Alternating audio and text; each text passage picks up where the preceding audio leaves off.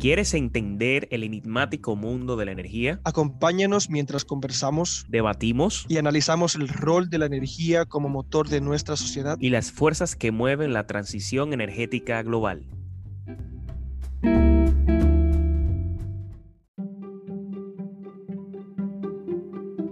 Este episodio de Energía Journal es patrocinado por Enestar. ¿Te interesa invertir en energía solar? Ahora es posible. Te cuento cómo. Si pagas más de 4 mil pesos a las EDES, Entonces tienes la oportunidad de financiar con este pago tu instalación de paneles. esto te permitirá producir ahorros en tu factura eléctrica, llegando a reducir la misma a un monto mínimo de hasta 40 pesos mensuales. Accede ya a una evaluación gratuita a través de www.enestar.com.do barra energía journal. Journal es J-O-U-R-N-A-L. y no pierdas esta verde oportunidad.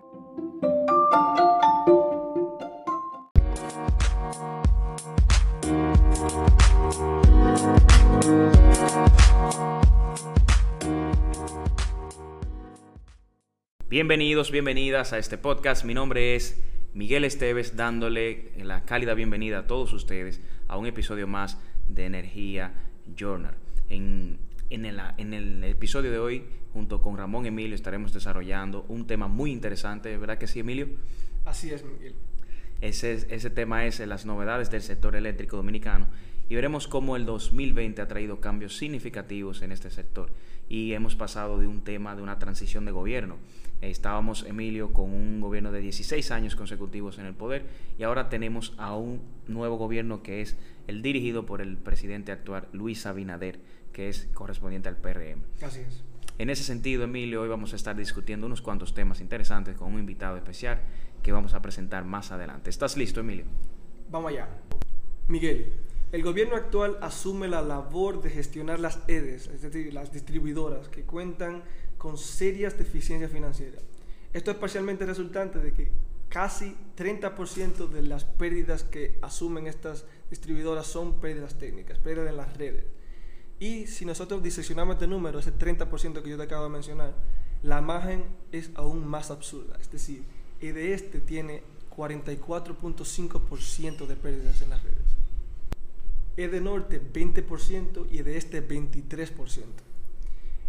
Miguel, el índice Trilema, es decir, un índice que maneja el Consejo Mundial de la Energía o el World Energy Council, que rankea a los países en términos de, su capacidad y habilidad para proveer energía limpia, energía segura, energía med- medioambientalmente sostenible, la República Dominicana está en el lugar 97 de 128. Esto Wow, te da una mirada clarísima al agujero negro en el que se encuentra este sector en nuestro país. Entonces, Emilio, yo creo que la pregunta a responder hoy es, ¿hacia dónde hay que comenzar a caminar para escapar de este agujero que se encuentra el sector eléctrico nuestro dominicano?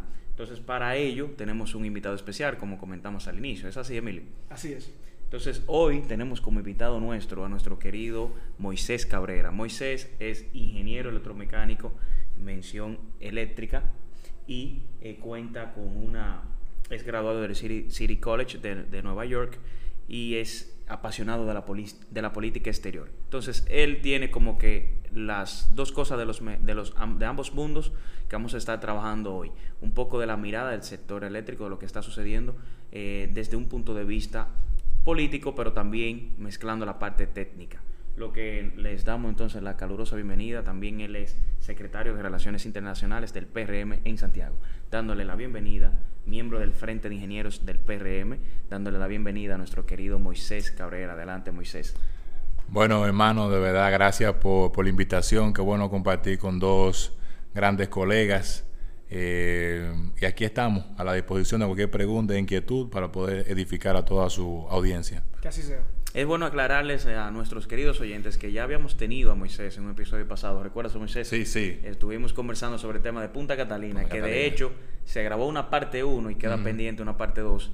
Y estamos esperando que, que transcurran un poquito las informaciones, porque Sí. hay unas cuantas cosas ahí que todavía no están muy claras. Y vamos a ver qué salen esas auditorías que se están realizando el gobierno actual y todo el tema de la transición. Pero vamos a prometerle esa segunda parte a nuestros queridos oyentes de energía. Sí, sí, Yo- no. Lo tenemos eh, en agenda y, y es un tema que cada día genera más, eh, más tópicos alrededor del mismo. Excelente, excelente. Y sin más preámbulos, entonces vamos a pasar a una pequeña sesión de preguntas y respuestas para compartir aquí con Moisés. Y Emilio, entonces en ese sentido te paso la palabra para pasar al contexto y la primera pregunta que tendremos en este episodio. Muy bien, vamos a contenido. Moisés, Mm. al grano.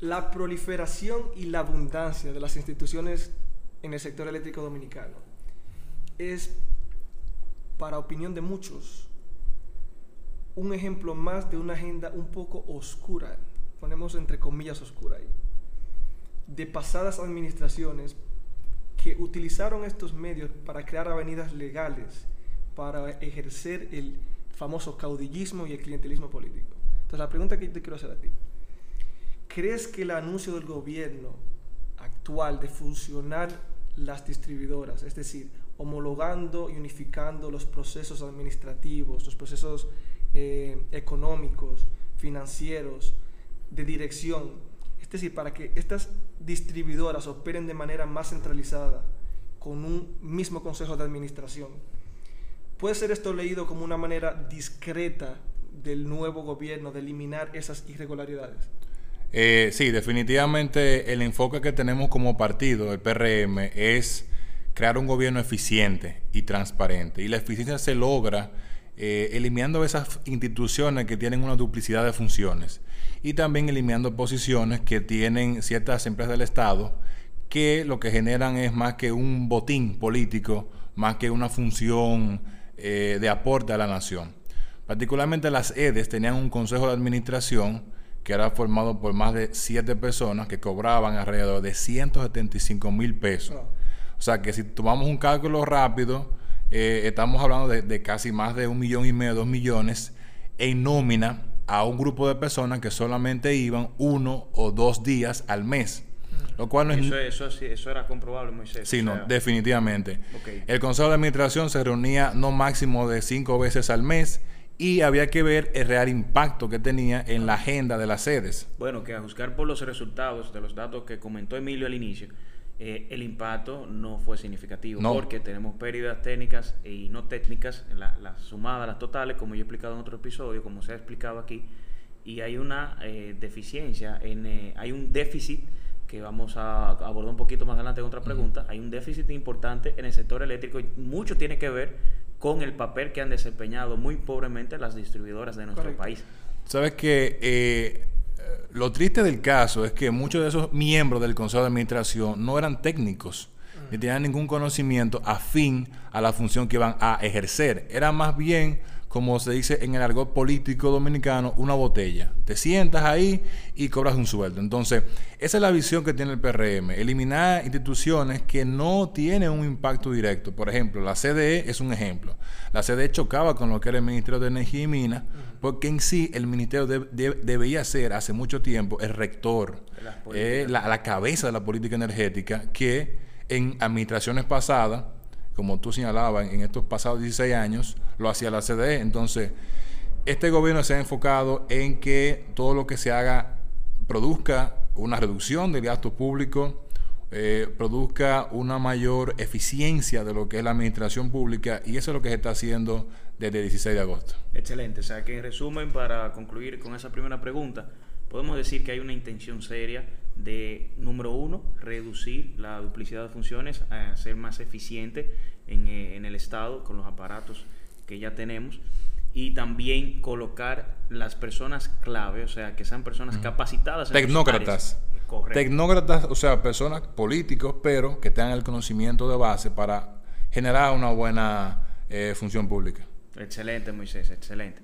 Entonces, en ese sentido vamos a pasar a una segunda pregunta y va más o menos en una línea parecida, puesto que eh, con el fin de eliminar la actual dispersión que existe de las empresas, por ejemplo, se ha, se ha eh, creado, se ha definido que el Ministerio de Energía y Minas, como tú señalabas, es quien va a dirigir la política energética de, de nuestro país, en parte, la parte de la coordinación, la dirección, de todo lo que tiene que ver con esas políticas de energía y minas también.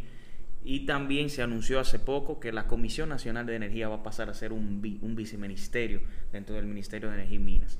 La pregunta es la siguiente, y tiene que ver un poquito con en un término ideológico y con un y, en identificar más o menos cuál es la tendencia que tienen ustedes como partido del PRM. Son estas medidas más una consecuencia de, una filosofía y una forma de política que se puede esperar no solamente en el sector eléctrico, sino que también se puede esperar en otros sectores, o es también una medida, vamos a decir, apresurada o desesperada porque ustedes reciben un sector eh, energético o el sector eléctrico específicamente de nuestro país con un déficit de más de 900 millones de dólares. Entonces, vamos a decir que a qué, a qué responden más o menos estas medidas aceleradas, porque hemos visto que no ha habido en otros sectores acciones tan aceleradas como ha, como ha sido el caso del sector eléctrico. Mira, eh, cada partido tiene su librito. Eh, el PRM es un partido que agarra, eh, que toma en sus manos un gobierno en un tema de pandemia, que es una crisis social, política y sobre todo económica. Y tiene que tomar medidas que son drásticas para poder llevar por el camino correcto al país. Pero el PRM y su dirección, eh, principalmente lo que es el frente eléctrico, ha tenido este plan desde hace ya un tiempo y lo ha plasmado en el programa de gobierno del cambio, que la fusión de la CEDES era una realidad inmediatamente asumiéramos gobierno, pero que también se iba a generar una real política energética, no se iba a improvisar como gobiernos pasados. Entonces es, eh, es un tema ya de asumir la responsabilidad. Ok, o sea que más que responder a, un, a una filosofía política, responde, responden eh, a lo que hay que hacer. Ustedes no están pendientes a, mantener una línea política, sino una, una línea de hacer lo que se necesita hacer en el sector para poder paliar las problemáticas que ya tenemos. Sí, efectivamente, nosotros como partido y ahora como gobierno estamos enfocados en hacer lo más correcto. Lo más correcto apegado, apegado a la ética, y apegado a lo que es el servicio público que nuestro presidente ha, trazado a todos los que somos servidores públicos. Eh, particularmente el PRM irá desarrollando medidas significativas. Bueno, si salimos un poco del tema energético, así como haciendo un paréntesis, vemos que se fusionó el CEA eh, con lo exactamente, se fusionó el CEA eh, con, otra institución, pero también se eliminó la OISOE. O sea, que, se han tomado medidas para eficientizar el Estado, porque había que tener algo claro. El pasado gobierno, eh, mientras más empresas generaba, por más posiciones generaba para eh, cumplir ciertas responsabilidades con los compañeros de su partido. Nosotros no, nosotros no tenemos esa filosofía de gobierno. Nosotros lo que queremos es el dinero del dominicano enfocarlo en lo más conveniente para el avance del país. Y eso es lo que estamos haciendo y, en el sector energético estamos muy claros cómo encaminar eh, los objetivos para generar un sector realmente que produzca ganancias y que disminuya todas esas eh, adversidades que hemos tenido arrastrando a través del tiempo. Entonces la palabra que tú estás buscando, Moisés, es eficiencia. Exactamente. Las operaciones del Estado. Ese es el denominador común. Sí, se ha podido observar ese, esa tendencia. Realmente ha habido una serie de acciones que van encaminadas en esa dirección, no solamente en el sector energético, como bien tú señalas, Moisés, sino que en todo lo que tiene que ver con el aparato administrativo del Estado. En ese sentido, Emilio, eh, pasamos un poquito a hablar de, la tercera pregunta, de, algo de futuro. Vamos a traer algo interesante, vamos a abrir eh, la tercera parte, eh, para que entonces Emilio pase a explicarle a Moisés un poquito el contexto. Y luego vamos a traer una pregunta, ¿qué tú dices, Emilio? Un poquito controversial, ¿podría ser? Interesante. Yo diría que sí, esa es la palabra, interesante. Vamos a ver qué puede decirnos Moisés. Entonces, adelante, Emilio. Bien, Miguel, esta, para introducir primero esta pregunta y este tema, vamos a primero comentar a nuestros queridos oyentes que este va a ser el próximo tema de conversación, el próximo podcast, el próximo contenido que nosotros vamos a producir. Y bueno, Moisés, en el documento que contiene la agenda del partido, es decir, si tú lo buscas en Google, dirá lineamientos generales del programa del gobierno del cambio del Partido Revolucionario Moderno, 2020-2024. Eh, vamos a citar uno de los temas de más relevancia en la actualidad mundial. ¿Y, ¿Y, por qué la relevancia de este tema? Es que el 46% de las emisiones de gases de efecto invernadero en nuestro país provienen de este sector, es decir, el sector de transporte. El gobierno en este documento plantea que va a convertir el parque de vehículos del gobierno y de transporte público en un sistema de propulsión híbrida, es decir, electricidad y de gas natural, que son El gas natural se le llama el, combustible de la combustible transición. de la transición, como electricidad, pues, ya lo sabemos. Eh, en conjunto con la creación de la Red Nacional de Cargas Eléctricas. Y bueno, esto agregado al hecho de que en el mismo hilo el Instituto Nacional de Tránsito y Transporte Terrestre, el Intrant, presentó hace muy poco, finales de julio, principios de agosto, el Plan Estratégico Nacional de Movilidad Eléctrica. Entonces. Eso es así. Entonces, Moisés, tenemos ese panorama o ese contexto donde ustedes han dado una relevancia o importancia a este sector y aparte de eso, como bien mencionaba Emilio, se lanzó el Plan Estratégico Nacional de la Movilidad Eléctrica hace, muy, hace muy poco, realmente. Entonces, en ese sentido, considerando que eh, este importante sector de nuestro país ha sido un tema que se ha prestado para satisfacer intereses políticos a través de, diversos grupos sindicales, como bien nosotros podemos conocer en el sector de transporte. ¿Qué opinión te merece el hecho de que en el Plan Estratégico Nacional de Movilidad Eléctrica eh, que se está lanzando, que, está, que se ha producido, la palabra sindicato solo se menciona una sola vez en sus 168 páginas del PDF. O sea que, y se menciona solamente para hacer eh, cita de un proyecto piloto con unos buses en la, en la zona este del país. Entonces, Moisés, considerando que este importante sector de nuestro país ha sido un tema que se ha prestado para satisfacer intereses políticos a través de diversos grupos sindicales. ¿Qué opinión te merece el hecho de que en el, en el documento el Plan Estratégico de Movilidad Eléctrica la palabra sindicato solo se menciona una sola vez en sus 168 páginas del documento PDF. Esto es una señal eh, clara del gobierno con respecto a la suposición y, y lo que piensa de los sindicatos o, o qué, qué, qué, tú podrías aportarnos ahí al respecto de ese tema? Bueno, particularmente refiriendo a la parte semántica de la palabra sindicato dentro del programa del cambio, tenemos que desglosar que el sindicato, más que una, más que una organización eh, negativa o no favorable, el sindicato, los sindicatos son organizaciones que forman parte del ecosistema social y político de todos los países. El presidente ha dado una señal de que quiere integrar a todos los sectores para buscar las soluciones a los problemas económicos, sociales y políticos. Una clara señal es que el, presidente o, director del Intran es un eh, empresario del sector eh, sindicalista, del sector transporte. Hay que en esta etapa que estamos viendo de la pandemia, de la pospandemia, buscar todos los esfuerzos para buscar las mejores soluciones y las mejores ideas de cara a poder acabar con esos problemas que hemos arrastrado a través del tiempo. El presidente ha dado una clara señal del tema medioambiental y es que el presidente, su vehículo eh, originalmente presidencial es un Tesla, que es un vehículo eléctrico de movilidad eléctrica que le dice no solamente a la sociedad, sino también a los empresarios del mundo, aquí estamos abiertos a otras fuentes, aquí estamos abiertos a otros proyectos y lo vamos a recibir con los brazos abiertos. Vimos así popularmente un tuit que hacía el presidente. Sí, muy famoso el tuit aquel con Elon Musk. Exactamente, que invitaba a Elon Musk a, invertir aquí en la República Dominicana. Y Elon Musk conoce muy bien eh, pues, eh, el Caribe porque ha estado en Puerto Rico haciendo ciertos proyectos eh, sociales. Un paréntesis ahí, Moisés, para, lo que, para los que escuchan, Elon Musk, para quien no sabe, es el CEO de la compañía de Tesla, que es la que es, y de SpaceX y otras compañías y es eh, una persona que está eh, trabajando fuertemente con el tema de la movilidad eléctrica a nivel mundial con esa compañía que así que es emblemática en el sector de la movilidad eléctrica. Correcto. Y no sé, eh, señalando el, el, mismo tema, este, esta ampliación de estaciones de cargas que vemos, Evergo, va a seguir siendo incentivada y apoyada por el gobierno del cambio que lidera Luis Abinader.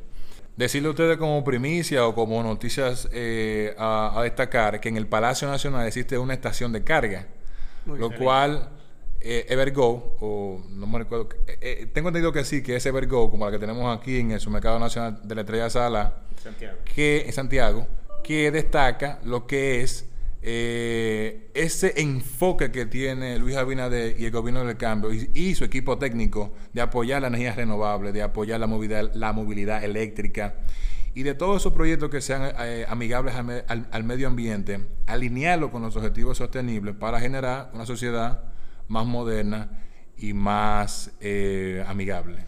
O sea que, Moisés, recogiendo un poquito lo que hemos conversado y en torno a esa pregunta, el sector transporte representa un sector que normalmente cuando se habla de energía en nuestro país no es considerado dentro de este sector, pero es una parte muy importante de él porque eh, estamos hablando del tema de los hidrocarburos. Y los hidrocarburos representan un tema de balance comercial eh, en la economía de la República Dominicana y por lo tanto tienen una relevancia eh, demasiado importante como para pasarlos por acto y el tema de los sindicatos, como hemos visto históricamente, ha sido controlado. Lo que Moisés nos dejó eh, dicho con su intervención es que el gobierno tiene una intención plena de integrar a todos los sectores, incluido la parte sindical. Y es importante entender cómo, cómo qué, qué rol visualiza el, el gobierno actual que va a jugar ese sector eh, de, los sindicatos dentro del sector transporte. Sabes que yo quería eh, añadir algo ahí, Miguel y Ramón Emilio, y es que el presidente dentro de los proyectos que presentó de cara a la presidencia destacó eh, el plan de transporte integrado, que era una red de transporte que se va a hacer intraurbana y interurbana. Intraurbana que va a ser, y ahí destaco, en las grandes metrópolis, Santiago y Santo Domingo, donde se va a, a una gran parte de la matrícula vehicular de transporte público, llevarla a vehículos híbridos, las ONSA. Se, ya se están comprando desde ya ONSAs, o sea, vehículos para la ONSA que son eléctricos o híbridos. Y también en, el transporte interurbano entre las grandes urbes va a ser también en una gran parte con autobuses híbridos o eléctricos. O sea que son ejemplos de que el gobierno del cambio es el primer gobierno desde que ha explotado este boom de la movilidad, de la movilidad eléctrica que ha dicho que son un claro ejemplo de aplicación y de enfoque hacia el mismo. Bueno, se estarán a prueba porque sabemos que esta es la década en la que el mundo tienen que tomar acción sobre el tema del cambio climático. Y el sector eléctrico, como habíamos comentado en podcast anteriores, es uno de los sectores que más contribuyen a eh, este mal que nos hemos generado nosotros mismos del cambio climático y, de la contaminación en la ciudad. Entonces, yo creo que volviendo a la raíz del tema, algo que a mí me queda una pequeña duda, digamos, es si es verdad que el sector de transporte es tan importante para el país, y, y es cierto, ¿por qué no están sentados estos sindicatos en la mesa de discusión? ¿Por qué solamente está abogando el sector de, eh, la movilidad eléctrica con intereses privados? ¿Por qué no están estos sectores discutiendo cómo se va a hacer la transición? Entonces, eso es lo que sí, Emilio aprovecha importante, aprovechemos a Moisés que nos puede dar una visión o una, posición política, porque eh, nosotros eh, de manera técnica vamos a estar abordando ampliamente en el próximo episodio eh, lo que tiene que ver con la movilidad eléctrica. sí, yo quiero hacer una pausa en ese tema que hace referencia a Ramón Emilio. El presidente, dos semanas antes, tengo entendido, fue que presentó el plan de transporte. Lo presentó con técnicos del área, lo presentó con empresarios y también lo presentó con eh, un diputado, ahora mismo no me recuerdo cuál es la provincia exactamente, pero que es un empresario del sector eh, de transporte, o sea, un sindicalista. Y eso hace una integración de todos los sectores. Es un claro ejemplo de que el presidente tiene claro una realidad. Eh, el sector de transporte manejado por el sector sindical está en la mesa de negociación, está en la mesa de diálogo, está en la mesa de construcción de proyectos puntuales.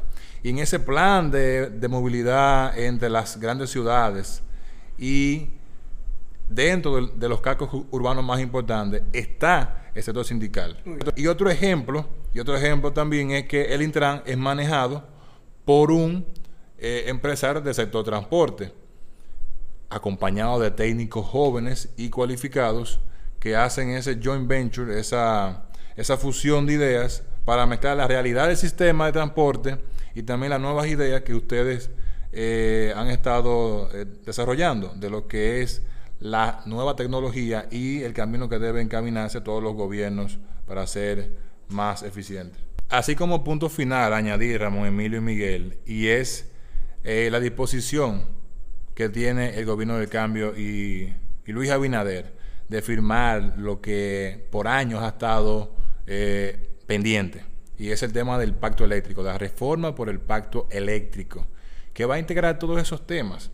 Va a integrar los temas de los hidrocarburos, como, como señalaba Miguel, del tema de la movilidad eléctrica, del tema del sector transporte, como señalaba Ramón Emilio. Y ese va a ser un gran pacto que va a ser liderado por el CESC, que es el Consejo Económico y Social, por el PRM y todos los actores políticos y sociales para buscar la solución. Finalmente. Finalmente, la solución total a la mayoría de problemas y las respuestas para poder definitivamente eh, tener la República Dominicana del siglo XXI en el tema eléctrico. Jocosamente te podría decir, Moisés, que esta no es la primera vez que yo escucho que estamos a punto de firmar el pacto eléctrico. No, no, Espero que esta sea de verdad no, la primera. definitivamente esta semana, esta semana estuvo reunido el CONET eh, a cargo del vicepresidente César Dargán y estuvo también el CES y ya ha establecido una fecha Muy bien. de esta de esta Navidad, de final de este año, diciembre, como 2020. 2020, como la fecha límite para el pacto eléctrico. Bien, ya entrando a la parte final de, de este episodio, Moisés ha dado unas declaraciones interesantes respecto a una visión de la posición política que ha asumido el PRM en su partido y lo que él piensa también, eh, una mezcla ahí de, de- de conceptos. Te agradecemos mucho, Moisés, y ya vamos a pasar a la parte de la despedida de este episodio. Hemos recogido ya estas novedades que están sucediendo en el sector eléctrico de nuestro país y podemos ver que casi, nunca como ahora había habido una, un movimiento respecto a este sector en lo que tiene que ver con la parte política. Realmente hemos visto que hay un interés, por lo menos es lo que se puede visualizar de inicio, y esperamos que realmente este interés sea genuino y sea por el bienestar de nuestra nación y que no sea simplemente un mero complejo político para, para tener beneficios y, y votantes, sino que realmente podamos solucionar este tema que es clave para el desarrollo de nuestro país. Entonces, Emilio, si tú quieres decir también unas palabras de cierre, unas palabras finales. Sí, decir que nosotros seremos los jueces de si estas ideas que estaban ahora mismo en el mundo de los sueños se convierten en realidad. Eh, la democracia es así, son una, una prueba de cuatro años y si no hay resultado, pues bueno, pasamos página. Sí, y desde este espacio seguiremos conversando estos temas y evaluando las distintas decisiones que se estarán tomando desde el gobier- gobierno. Y, y vamos a ver, vamos a ver, el tiempo, eh, dice una frase por ahí, el tiempo es el juez de todos los hombres. Correcto. Y esta no va a ser la sesión. Moisés, agradecerte nuevamente por estar aquí. Eh, si tienes algunas palabras finales para nuestros oyentes, este es el momento. Sí, eh, la política eh, es un largo camino que se encuentra adversidades, pero también existe la convicción. Y nosotros desde el Partido Revolucionario Moderno tenemos la convicción de transformar el Estado dominicano y producir resultados tangibles para la sociedad, para la economía, para lo que es el país así de manera integral. Eh, esa es la visión, vamos a trabajar todos los días, ese es el enfoque que nos ha dado nuestro presidente Luis Abinader, que es el presidente de todos, y nosotros como servidores tenemos ese enfoque de aplicar todos esos, esos- todo- todos esos objetivos significativos. Agradecer a, a ustedes, mis hermanos, colegas, eh, Miguel y Ramón Emilio, por invitarme y les deseo lo mejor de los éxitos de cara a este gran proyecto de Energía Journal y espero que sigamos compartiendo. Que así sea. hombre. Así sea, Moisés. Realmente muchísimas gracias por estar nuevamente en este espacio, aportando con tu tiempo y tus ideas. Y esperamos también nosotros colaborar en algún espacio ahí, unos proyecticos ahí que tú nos has mencionado ahí. Sí, Vamos sí, a ver sí, cómo sí, van sí. las cosas. Tienen que estar por ahí, ya más adelante vamos a llevar esto a otros terrenos. Vamos a construir. excelente, excelente, excelente, excelente, excelente. Bueno, mi gente, ya para cerrar, quiero agradecerte si has escuchado este episodio. Te pido que lo compartas con otras personas para que se enteren de, las novedades que están ocurriendo en nuestro sector eléctrico eh, de República Dominicana. Gracias por compartir nuevamente con nosotros y nos vemos en una siguiente entrega para que inspiremos juntos el uso adecuado de la energía. Y esto fue un nuevo episodio de Energía Journal. Thank you.